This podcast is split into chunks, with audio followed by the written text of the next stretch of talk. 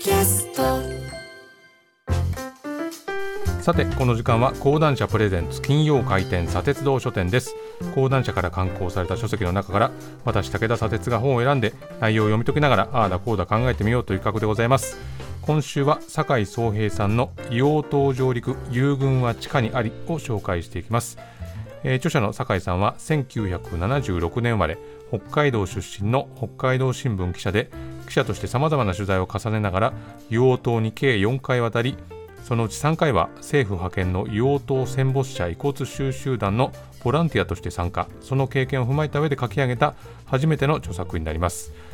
えまあ、先日8月15日で終戦敗戦から78年が経過しましたけれども、えー、酒井さんの本の帯の裏側には戦争はまだ終わっていないというふうに書かれています。まあ、どういうことなのか、本の表側にはですね、帯の表側には、日本兵1万人が未だ行方不明の謎、滑走路下にいるのか、それとも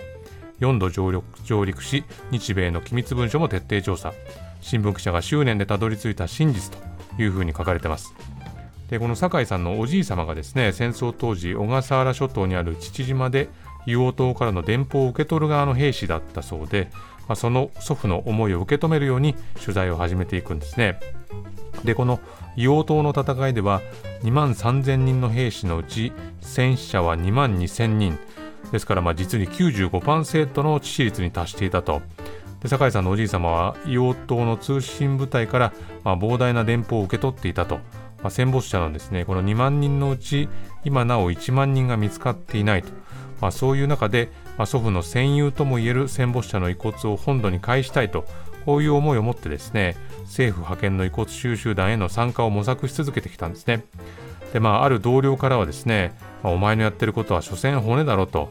いい年した記者なんだから取材の優先順位ぐらい分かって仕事をしろよなんて言われることもあったと、まあ、この言葉を常に思い出して、まあ、所詮骨だろとは何だと、まあ、戦争が生み出すのは悲劇だけであってまあ、その悲劇を後世に伝えなくちゃいけない。その問題を報じなきゃいけない。こういうふうに繰り返し誓ってきたそうなんですね。でこの硫黄島の戦いっていうのは一般的にですね太平洋戦争末期の1945年2月19日から3月26日までの36日間の地上戦のことで、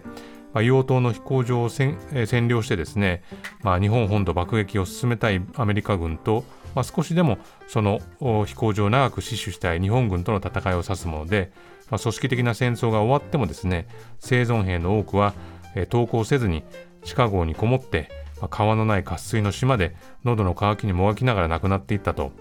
でこの遺骨収集作業っていうのはずっと続けられてきたんですけれども、まあ、毎年おおむね4回行われてきた。でこの遺骨収集作業ってのはとにかくこう暑さとかですね寒さとの戦いでこの壕の中に入っていくものの長時間の作業っていうのはできないし、まあ、有毒ガスガスが発生する危険性もあったと。でそこには当然ですが銃弾とか砲弾手榴弾っていうのが埋まっている可能性もある。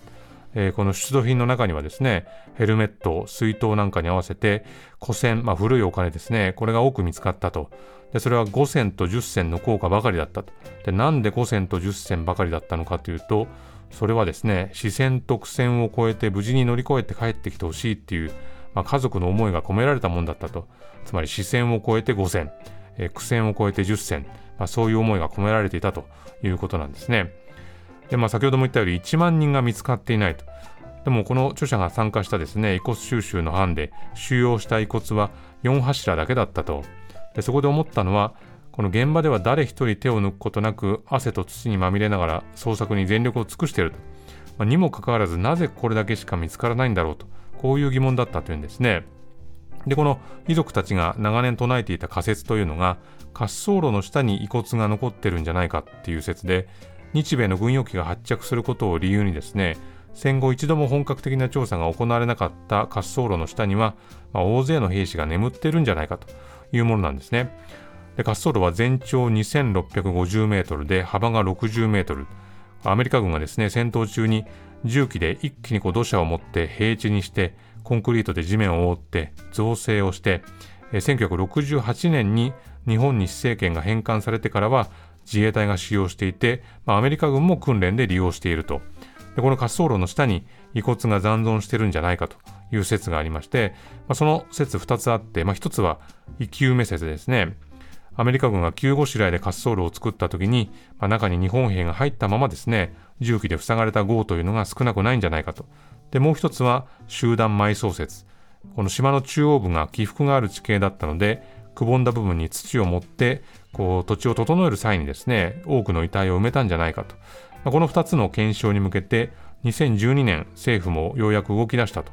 まあ、2018年にはこの滑走路の下にある通称丸一という号で遺骨が発見されたただまあこの地下号での作業っていうのはあらゆるリスクがあってなかなか進まない。この酒井さんも2週間にわたって調査をして地下16メートルまで潜入したけれどもその丸一からは発見されなかったと。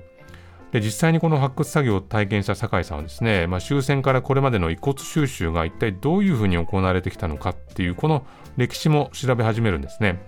この海外で亡くなった戦没者への対応っていうのは、まあ、何度も戦争を重ねてきた中でその都度変わってきたと、まあ、そうするとですねこの硫黄島の遺骨収集の難しさ多くの遺骨が行方不明になっている理由というのも見えてきたというんですね。でこの硫黄島の遺骨に関する最古の報告書というのが1952年のもので手書きで全56ページもあると。で戦後7年後の硫黄島について焦土と化した島に、まあ、アメリカ軍が大量にですね種子をまいてジャングル化させたと。そしてアメリカ軍による土地開発が行われてあちこちにあった洞窟を塞いでしまったと。その報告書でもですね、まあ、実態が明らかになっているとは言えないと。こういう部分もあってまあ、それやっぱりですね、遺族感情に配慮をして、そこで目にした遺骨の情報については、まあ、具体的な記載が避けられていたし、あるいはアメリカ側への忖度というのもあって、まあ、それがセンセーショナルな報道につながらないように、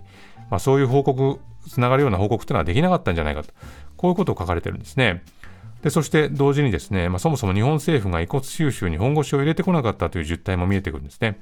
1953年に行われた遺骨収集事業が次に行われるのが1968年、まあ、当然この15年の間にこの豪雨の多くが塞がれてしまうわけですね。で同時に時の経過によって生還者の証言というのも曖昧になってくると。でその他の理由も探られてまして報告書を読み解いていくとですね、まあ、一つの問題が浮上してくるそれが硫黄島はアメリカ軍が核兵器を隠す秘密基地だったんだという歴史なんですね。まあ、この歴史からあまりにも多くのことが見えてくる、まあ、そして辻褄が合ってくる、まあ、それぜひですねこの本を読んでほしいんですが、ま、戦後島民が不在になった硫黄島はですね時代を追うごとに軍事的な価値が高まっていくと。そして2000年に入るとある密約が明らかになる。それが1968年の小笠原諸島返還で有事の際は小笠原にアメリカ軍の核兵器を貯蔵することを日本政府が事実上黙認するという秘密了解を結んでいたというものなんですね。でこの秘密了解についてさまざまな文献調査と取材で明らかにされていくんですが、まあ、とにかく硫黄島っていうのは、まあ、戦後も米国ファーストアメリカファーストのものになっていったと、まあ、そもそもですね硫黄島には戦局が悪化する前には1000人以上の島民が住んでらして本土への疎開を強いられていたと。で戦争が終わると父島とか母島とかには島に帰ることが認められたんだけれども硫黄島は認められなかった、まあ、旧島民たち当然ですが国に再居住求める運動を始めたんですけれどもやっぱりこう第一世のですね高齢化によって下火になっていくと、まあ、1952年度に始まって70年が経ったこのせあの硫黄島の戦没者の遺骨収集史においてですね実は飛躍的な成果を上げたのが民主党政権下だったこういう事実も見えてくるんですが、まあ、この戦争を分かりやすい物語として語る人あるいはこう美談のように語る人の中にはですね硫黄島での日本兵についても、まあ、その話の中に組み込むっていうこともあるんですけれども、なんでまだそこに日本兵がそのまま眠ったままになってるのか、そしてそこで暮らしていた人たちが、まあ、戻ることさえできずにですね、年を重ねて、まあ、戻ることなく命を終えていると、まあ、こういう問題、矛盾をやっぱり直視しなければいけないというふうに強く感じますね。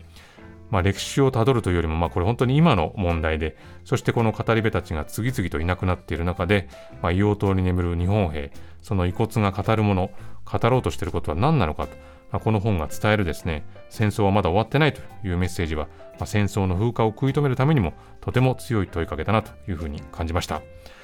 えー、今週はこの辺りでございます。このコーナーは、ポッドキャストでも配信しております。そちらもチェックしてみてください。以上、金曜回転、砂鉄道書店でした。